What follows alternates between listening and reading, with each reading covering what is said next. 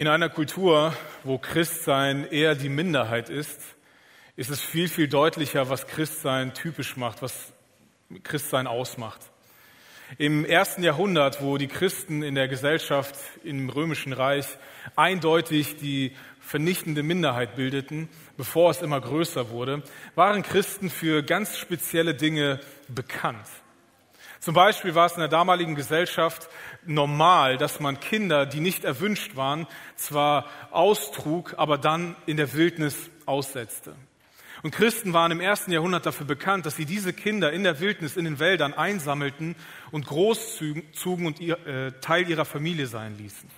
Das führte dazu, dass die Christen im ersten Jahrhundert ganz viele Mädchen in ihrer Familie hatten, weil das weibliche Geschlecht eher unerwünscht war und schneller ausgesetzt worden war.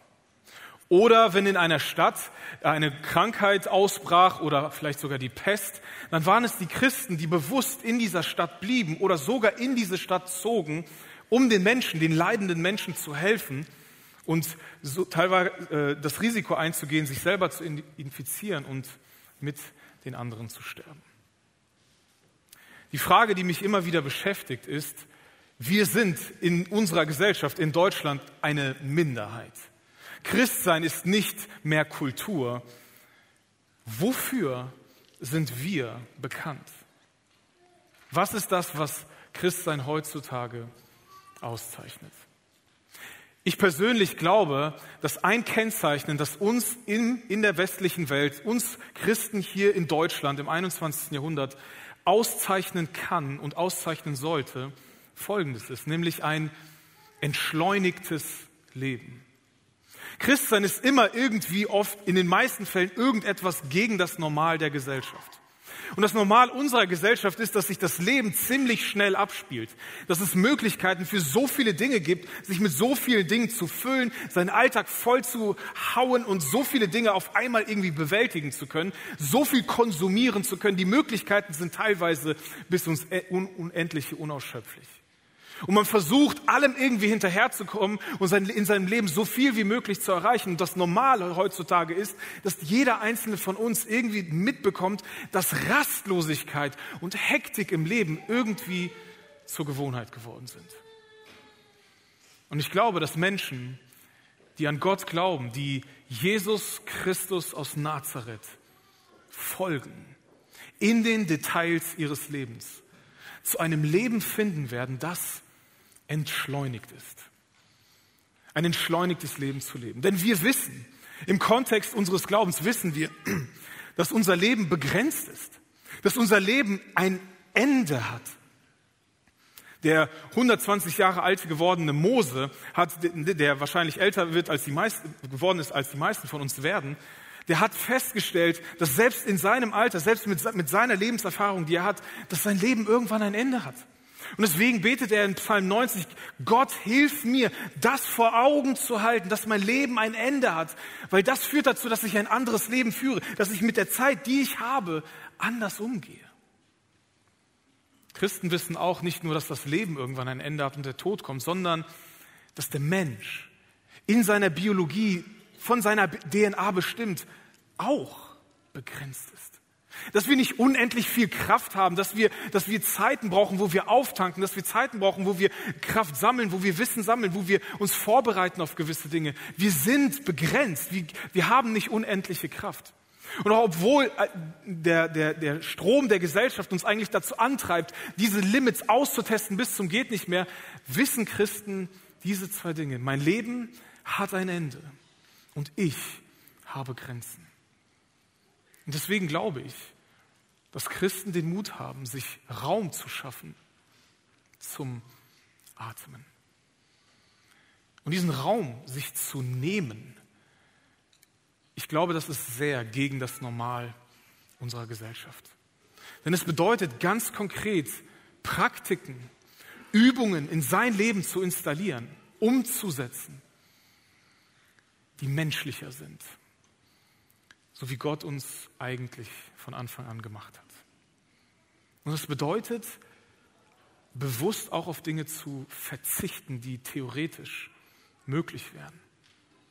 Und in solchen Momenten brauchen wir wirklich Gottvertrauen.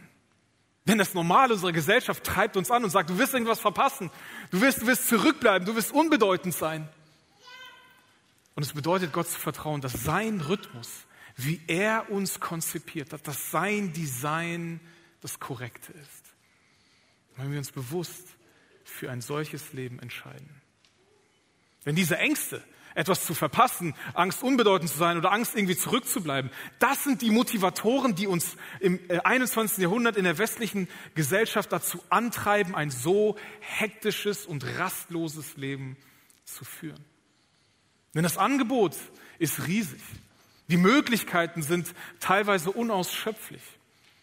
Alleine wenn man an die Berufswahl denkt, die Möglichkeiten, die es gibt, kann man verstehen, warum diese Angst, irgendwie das Falsche zu wählen, einen dazu bringt, vielleicht alles auszuprobieren und sich für nichts konkret zu entscheiden.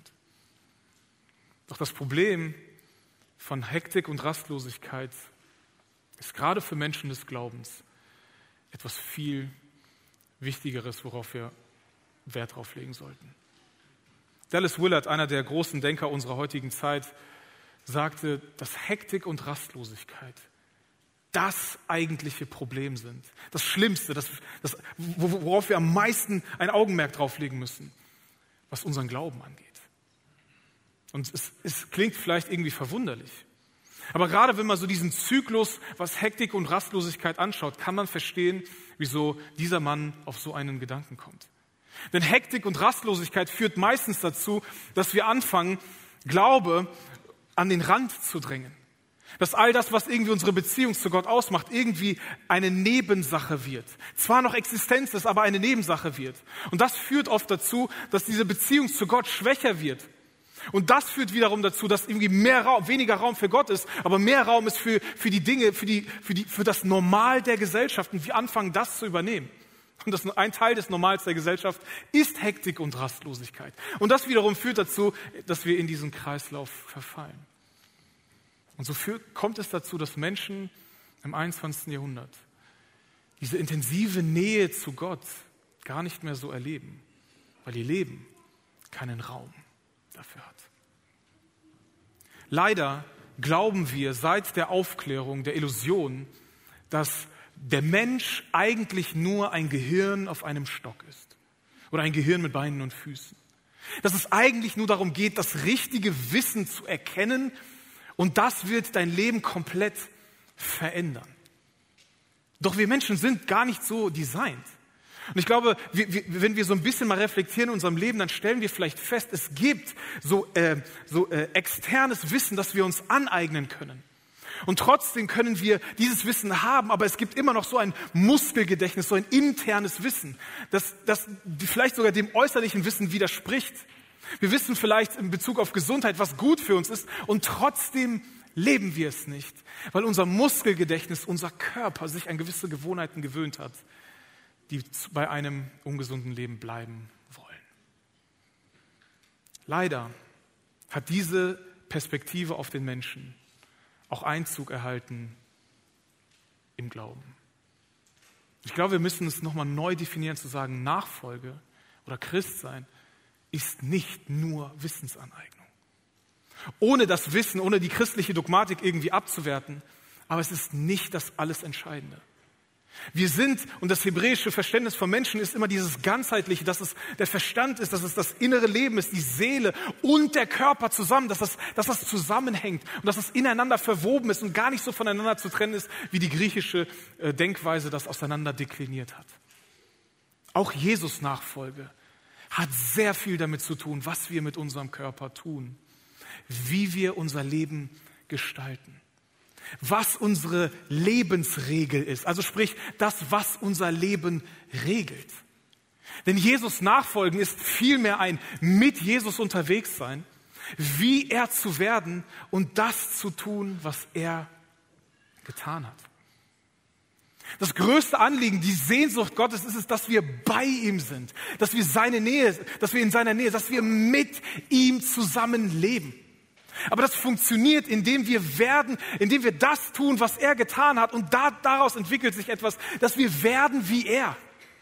Diese Nähe bei ihm hat auch ganz viel damit zu tun, wie wir mit unserem Körper umgehen, wie wir unser Leben regeln. Es ist nicht nur das Wissen, das richtige Wissen, was uns Christus ähnlicher macht, sondern es ist auch vor allem das, was wir tun, wie wir unser Leben regeln. Und weil dieses Anliegen, dass der Mensch bei ihm ist, dass der Mensch mit ihm ist, von Gott von Anfang an feststand, wofür er den Menschen eigentlich designt hat, ist es nicht verwunderlich, dass Gott, als er eine konkrete Gruppe von Menschen auserwählt, um ein Licht zu sein, um ein, ein Vorbild zu sein für die ganze Welt, wie man mit Gott lebt, dass er ihnen Lebensregeln gibt. Also eine Art und Weise, wie man lebt, um zu werden, wie er ist. Heilig. Und das bedeutet, mit ihm zu sein. Ich spreche von dem Volk Israel, das als es aus dem Land Ägypten ausgezogen ist und das erste Mal so eine gewisse Autonomie schnupperte, äh, ein, ein großartiges Erlebnis an dem Berg Horeb hatte. Sie kommen als ganzes Volk da und der, der Mittler Gottes Mose geht auf den Berg und er vermittelt das, was Gott dem Volk Israel weitergibt. Und die meisten, die im christlichen Kontext aufgewachsen sind, kennen das vielleicht als die zehn Gebote. Also Gott gibt Lebensregeln, die ihnen helfen sollen, so zu werden, wie er ist um mit ihm zusammen zu sein. Und die zehn Gebote sind folgendes. Das erste Gebot heißt, es soll nur einen Gott angebetet werden. Es soll keine anderen Götzen neben Gott geben. Gottes Namen soll nicht entehrt werden. Vier überspringen wir kurz. Vater und Mutter soll geehrt werden. Es soll nicht gemordet werden, nicht die Ehe brechen, nicht stehlen, nicht lügen, nicht begehren, was mir nicht gehört. Und all diese Idee Gottes ist halt, dass wenn die Menschen anfangen, nach dieser Lebensregel zu leben, dann werden sie wie er. Und das definiert das mit ihm Zusammensein. Und wenn du irgendwie diese, diese, diese Liste an, an Lebensregeln kennst, dann kann es ziemlich gut sein, dass die meisten von uns sich mindestens einer dieser Lebensregeln für schuldig bekennen müssen, dass wir die übertreten haben, dass wir es nicht geschafft haben, sie konsequent bis ins letzte Detail einzuhalten. Und wir kennen das vielleicht und denken, also, ja, es ist, ist etwas, es ist eine gute moralische Richtlinie. Das Interessante ist, dass Nummer vier für uns, zumindest hier im Westen, so gut wie gar keine Bedeutung hat. Das vierte Gebot Gottes war, alle sieben Tage sollst du einen Tag für Ruhe nehmen. Keine Arbeit ist erlaubt. Und wie Gott diesen Tag nennt, er nennt ihn Shabbat. Und Shabbat ist hebräisch. Und die, gerade die, die Verbform davon könnte folgende Sachen bedeuten. Shabbat bedeutet zu ruhen, aufzuhören, abzulassen, zu unterbrechen, pausieren. Abzulassen, zu pausieren von der Arbeit, pausieren zu wollen, pausieren mehr zu suchen, wirklich zur Ruhe zu kommen. Und Gott baut dieses Gebot ein als Lebensregel für die Menschen, die er sich ausgesucht hat, zu sagen, ihr seid die, die mit mir sind, um zu werden wie ich. Und so funktioniert das. Interessant. Bevor wir weitergehen können, ist eine Frage, die dir vielleicht auf den Nägeln brennt oder die wir auf jeden Fall beantworten müssen, ist folgende. Müssen sich Christen an die zehn Gebote halten? Wir lieben, die Frage ist eigentlich nicht unbedingt hilfreich. Denn ja, wir sind von dem Gesetz befreit und es geht nicht um die Regel, sondern es geht eigentlich um das Prinzip. Und das, was das Volk Israel in der, in der, langen, in der langen Historie nie wirklich verstanden hat, das, was Jesus wirklich wieder neu deutlich gemacht hat, ist, es geht nicht um die Regeln, sondern die Regel, die Lebensregel führt uns zu einer, lässt uns zu einer Person werden. Darum geht's. Gott ging es nie darum, dass wir bloß nicht die Ehe brechen, sondern Gott hat ein Herz dafür, dass unsere Ehen funktionieren. Und Gott wusste, so wie er uns designt hat, dass Reinheit notwendig ist, damit echte Intimität zustande kommt. Das ist sein Anliegen für Ehe, dass Menschen wirklich intim, wirklich vertraut miteinander werden. Und dafür ist Reinheit etwas Notwendiges, damit das entstehen kann. Deswegen das Gebot, du sollst nicht die Ehe brechen. Oder Gott hatte, hatte im Sinn, dass wir als Menschen miteinander leben, wo wir einander vertrauen, dass wenn wir einander, wenn wir, dass wir die Türen offen voreinander haben können. Und deswegen sagt er, stehlt nicht, sondern seine Intention ist, dass Vertrauen in der Gesellschaft herrscht. Das Ähnliche ist mit Gebot 4. Gott weiß, dass der Mensch diesen innerlichen Antrieb hat, immer produktiv sein zu müssen. Und deswegen sagt er, auf die zehn heruntergebrochen, die zehn wichtigsten Dinge für dich als Volk Israel. Nummer vier, halte einen Tag Ruhe. Wir lieben diese Prinzipien. Die sind keine Prinzipien für Menschen, die mit Gott unterwegs sind, sondern das sind menschliche Prinzipien. Wir brauchen das. Vor allem das Sabbatgebot hat Gott sogar tatsächlich in die Regel eingefügt, ohne es nur auf das Volk Israel zu begrenzen, weil er diese, diesen Lebensrhythmus von am siebten Tag ruhen in die Erfindung, in die Erschaffung der Welt eingebaut hat. Und er wusste, dass die Menschen, die mit ihm unterwegs sind, diesen natürlichen Rhythmus überspringen werden. Deswegen macht er es zu einer der, zu einer der zehn wichtigsten Lebensregeln. Und wir sind genauso Menschen. Wir sind diejenigen, die das genauso nötig haben. Und es ist nicht etwas, was nur Christen tun sollten. Das, worüber wir jetzt gleich ins Gespräch kommen, ist etwas, es ist ein Menschending. Das ist kein Christending. Das ist etwas, was jeder Mensch von uns braucht. Und du kannst diese, diese Empfehlung gerne heute kostenlos mitnehmen und praktizieren. Und ich bin mir ziemlich sicher, dass sich dein Leben verändern wird. Aber Menschen, die mit Jesus unterwegs sind, die mit ihm sind und die das tun, was er tat, um zu werden, wie er ist, die nehmen sich Raum zum Atmen. Weil wir wissen, dass nicht nur unser Leben, sondern auch wir begrenzt sind. Schauen wir uns das vierte Gebot einmal im Wortlaut an. Und so nebenbei, es ist das Gebot, das die meisten Worte notwendig hatte, um erklärt zu werden. In 2. Mose 20 heißt es, denkt an den Sabbat und heilige ihn. Sechs Tage in der Woche sollst du arbeiten und deine alltäglichen Pflichten nachkommen. Der siebte Tag aber ist ein Ruhetag für den Herrn, deinen Gott. Denke an den Sabbat und heilige ihn. Was bedeutet es, etwas zu heiligen? Im jüdischen Kontext war das folgendermaßen, dass es, dass, es, dass es gewisse Dinge gab, die nur für den Gottesdienst bestimmt waren. Und das waren zu Anfang waren das ganz profane Dinge. Das, waren, das war Werkzeug, das von Menschenhand hergestellt worden ist. Meistens ne, natürlich besonders irgendwie vergoldet.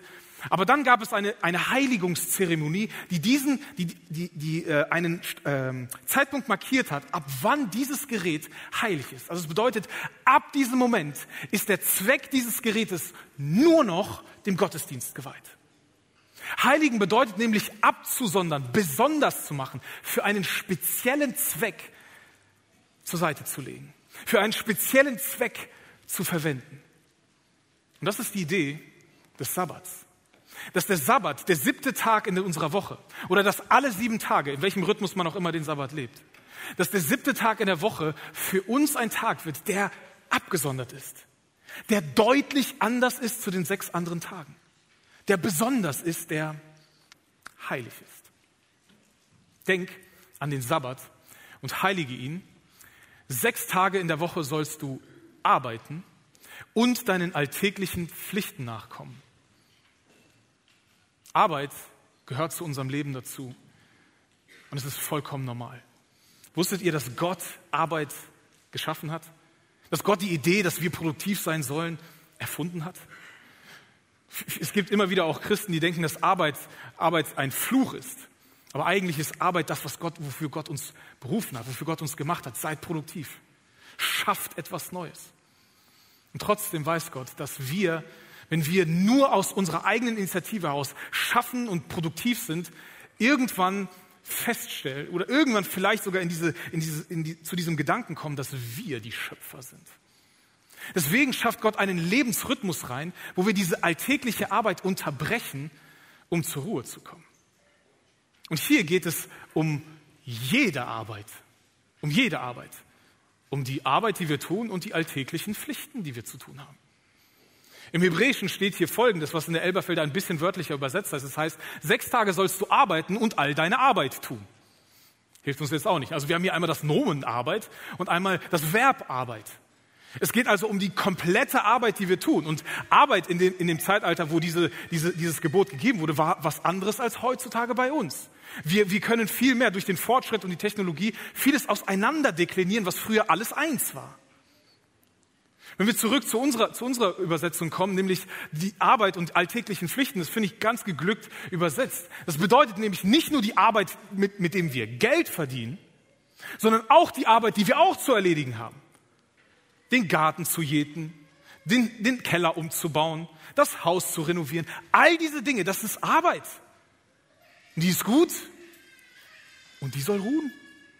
Das bedeutet, dass wir an einem Tag des Sabbats, an dem wir zur Ruhe kommen, nicht nur Urlaub haben von unserer Arbeit oder Wochenende von unserer Arbeit, sondern dass auch also Geschichten wie Rechnungen bezahlen, den Blitzer zu bezahlen ja, oder shoppen zu gehen, das sind all diese Dinge, die wir am Sabbat nicht tun. Alle Pflichten pausieren, denn es ist ein Ruhetag, an dem wir wirklich zur Ruhe kommen.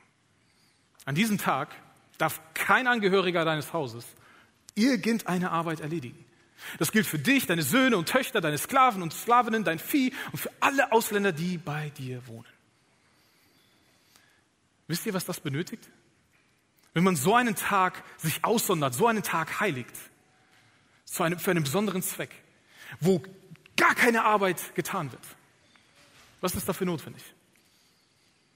Vorbereitung. Wir müssen uns darauf vorbereiten.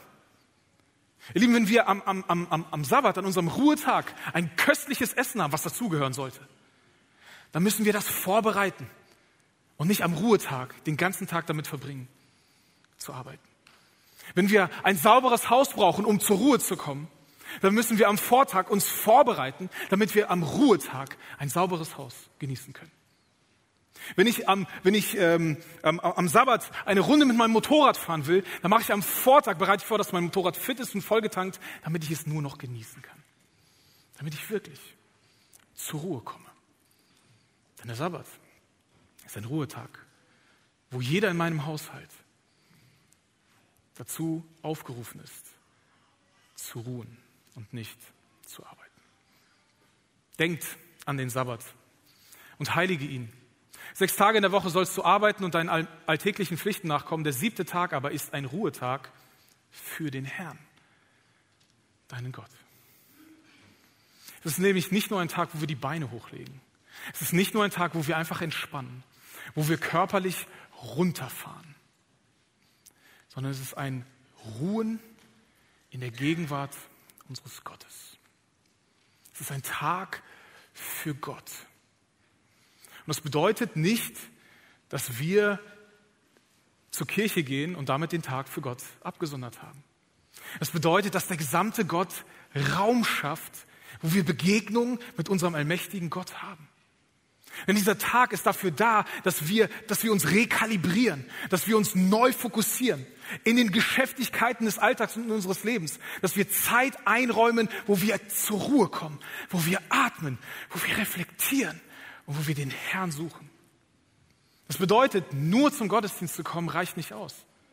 Sondern es braucht vielleicht sogar extra eine Zeit, wo du alleine in deinem Kämmerlein oder in deiner, in deiner Wohlfühlzone, wo du dich zurückziehen kannst, Zeit hast mit deinem himmlischen Vater allein.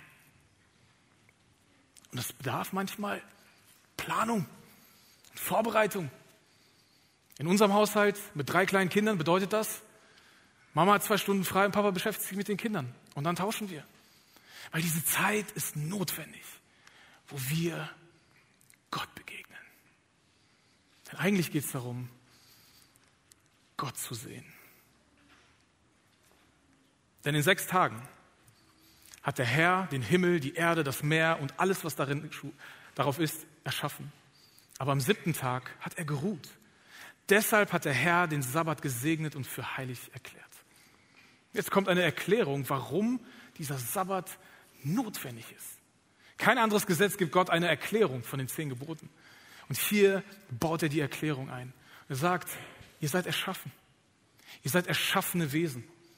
Und das ist das, womit wir unsere Serie begonnen haben, zu sagen, Leute, wir sind begrenzt. Wir sind begrenzte, erschaffene Wesen. Das ist das Design Gottes und deswegen brauchen wir Raum zum Atmen. Deswegen brauchen wir alle sieben Tage Eine Zeit zum Ruhen und den Herrn suchen. Sabbat ist Raum zum Atmen. Und das ist so gegen das Normal der Gesellschaft. Weil das bedeutet, dass 24 Stunden mir fehlen, um produktiv zu sein, um die neuesten Videos und Filme gesehen zu haben, um die aktuellen Nachrichten mitzubekommen zu haben.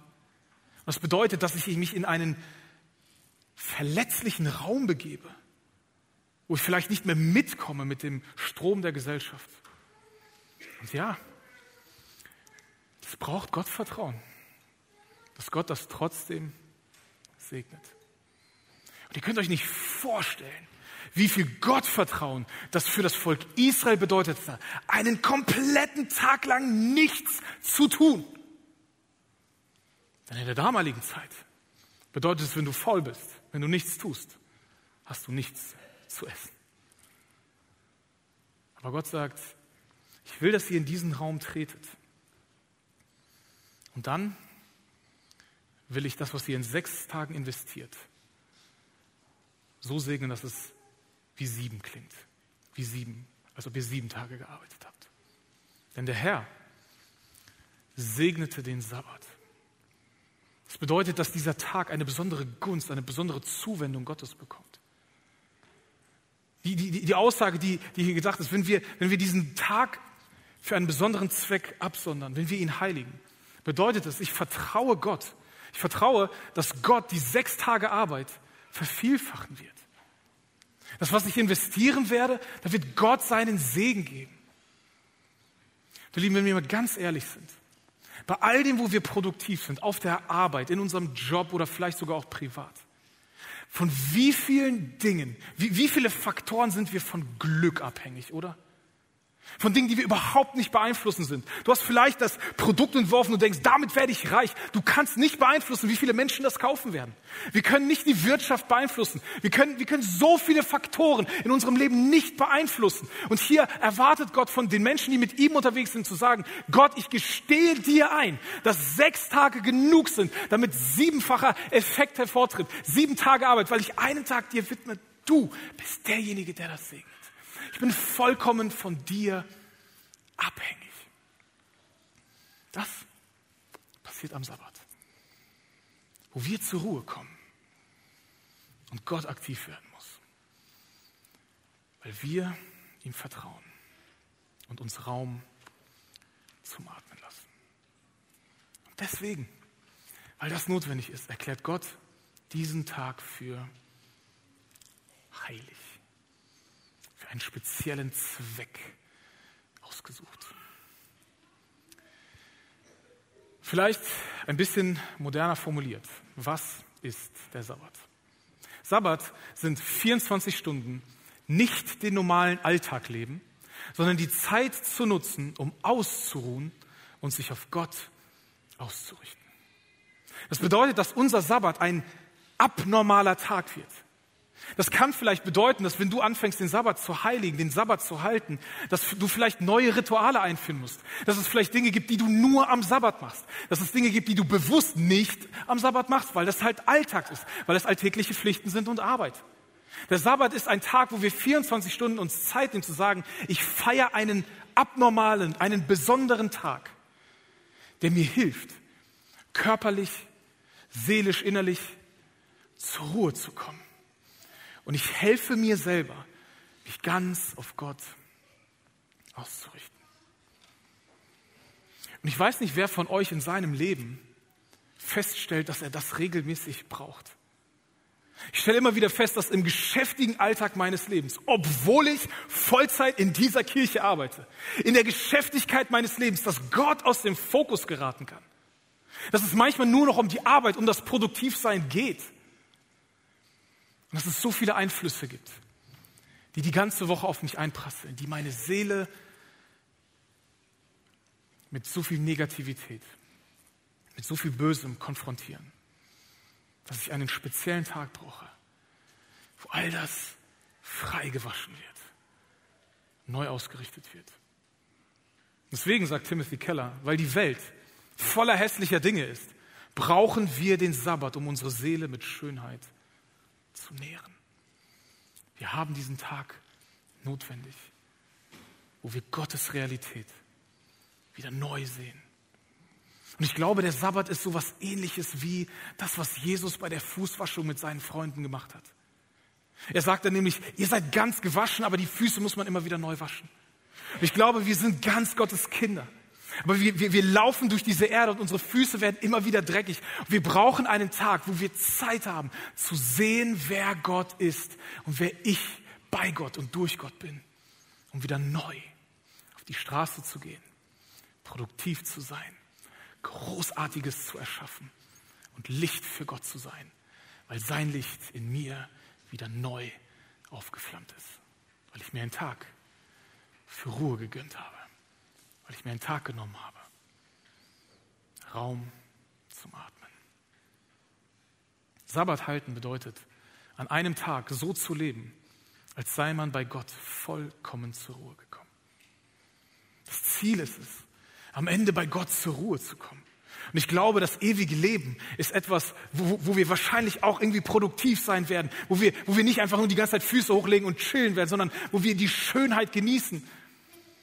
Und der Sabbat ist ein Tag, wo wir das auskosten, wo wir das probieren, wo wir einen leichten Geschmack davon bekommen wo wir hinleben, worauf wir hinleben. Ein Tag, wo wir Zeit haben, dass Gott uns nahe kommt.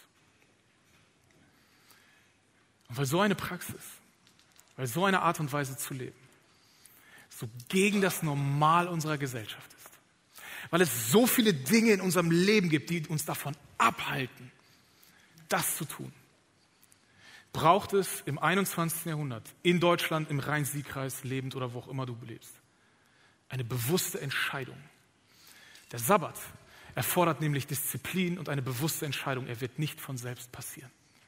Es wird nicht automatisch einen Ruhetag geben, obwohl wir am Sonntag Gottesdienst haben. Denn das alleine macht einen Tag nicht zum Tag des Herrn, wo Ruhe ist und du dich auf ihn ausgerichtet hast. Und weil wir alle wissen, dass das so unnatürlich ist und wahrscheinlich für die meisten von uns etwas ist, was wir nicht in der Konsequenz praktizieren, haben wir uns entschieden, sehr konkret zu werden. Und es würde vielleicht den ganzen, den ganzen Gottesdienst nochmal doppelt so lang füllen. Deswegen haben wir eine, euch eine Anleitung zur Verfügung gestellt, die ihr in unserer Gemeinde-App zu, zum Gottesdienst-Post finden könnt. Das ist eine, eine, ein Dokument, die Sabbatübung. Und da wird es sehr, sehr, sehr konkret. Und das ist eine Einladung an die ganze Gemeinde, dass wir uns vier Wochen Zeit nehmen, zu lernen, wie man Sabbat hält. Und es gibt vier ganz konkrete Schritte in dieser Sabbatübung, die auch für jede Woche angedacht ist, wo wir einen Schritt weitergehen können, einen Schritt weiter wachsen können. Und mein Vorschlag ist es, dass du anfängst, den Sabbat zu halten, den Sabbat zu heiligen, weil Gott diesen natürlichen Rhythmus in unser Leben, in die Schöpfung, in all das, was er gedacht hat und designt hat, eingebaut hat, weil du Raum zum Atmen brauchst.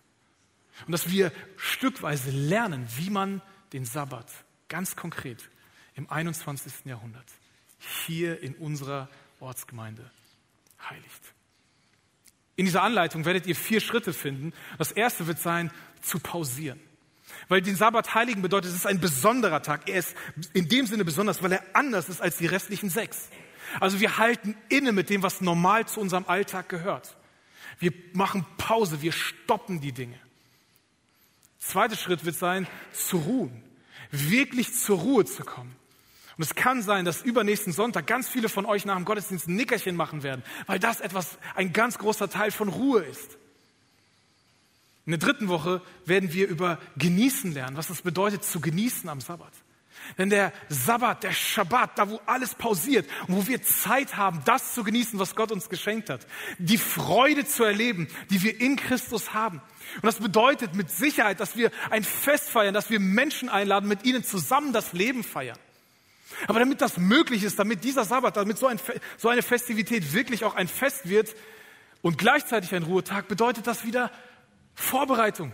Denn bevor wir etwas genießen können, müssen wir uns vorbereiten darauf. In Woche 4 werden wir angeleitet dazu, was es bedeutet, am Schabbat Gott anzubeten, den Tag des Herrn zu feiern, weil es sein Tag ist. Und ich lade euch ein, weil Sabbat halten und den Sabbat zu leben nicht intuitiv bei uns drin sitzt. Diese Übung zu nutzen, durchzulesen, mit der Familie, mit den Kindern, alleine. Lasst uns den Sabbat halten als etwas, das Gott von Anfang an in, unsere, in unseren natürlichen Rhythmus hineingelegt hat. Und ich glaube, ich bin ziemlich überzeugt, dass wenn wir das tun, wird es etwas mit uns machen.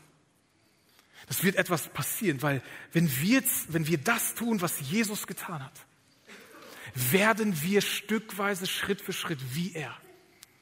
Und es wird ganz eindeutiges Zeichen geben, dass wir mit ihm unterwegs sind. Deswegen ist die Frage von Tish Harrison Warren folgende. Was, wenn die, was, wenn die Christen dafür bekannt wären, dass sie eine alternative Gemeinschaft von gut ausgeruhten Menschen sind? Menschen, die ihre Grenzen bereitwillig und sogar freudig bejahen. Denn ich glaube, dass Menschen, die mit Jesus unterwegs sind, sich nicht nur eingestehen, sondern freudig umarmen, dass sie begrenzte Wesen sind, die regelmäßig Raum zum Atmen brauchen zur Ruhe, zur Neuausrichtung, zur Zeit mit Gott persönlich, um eine alternative Gemeinschaft zu bilden, die eindeutig zeigt, diese Menschen sind mit Gott unterwegs.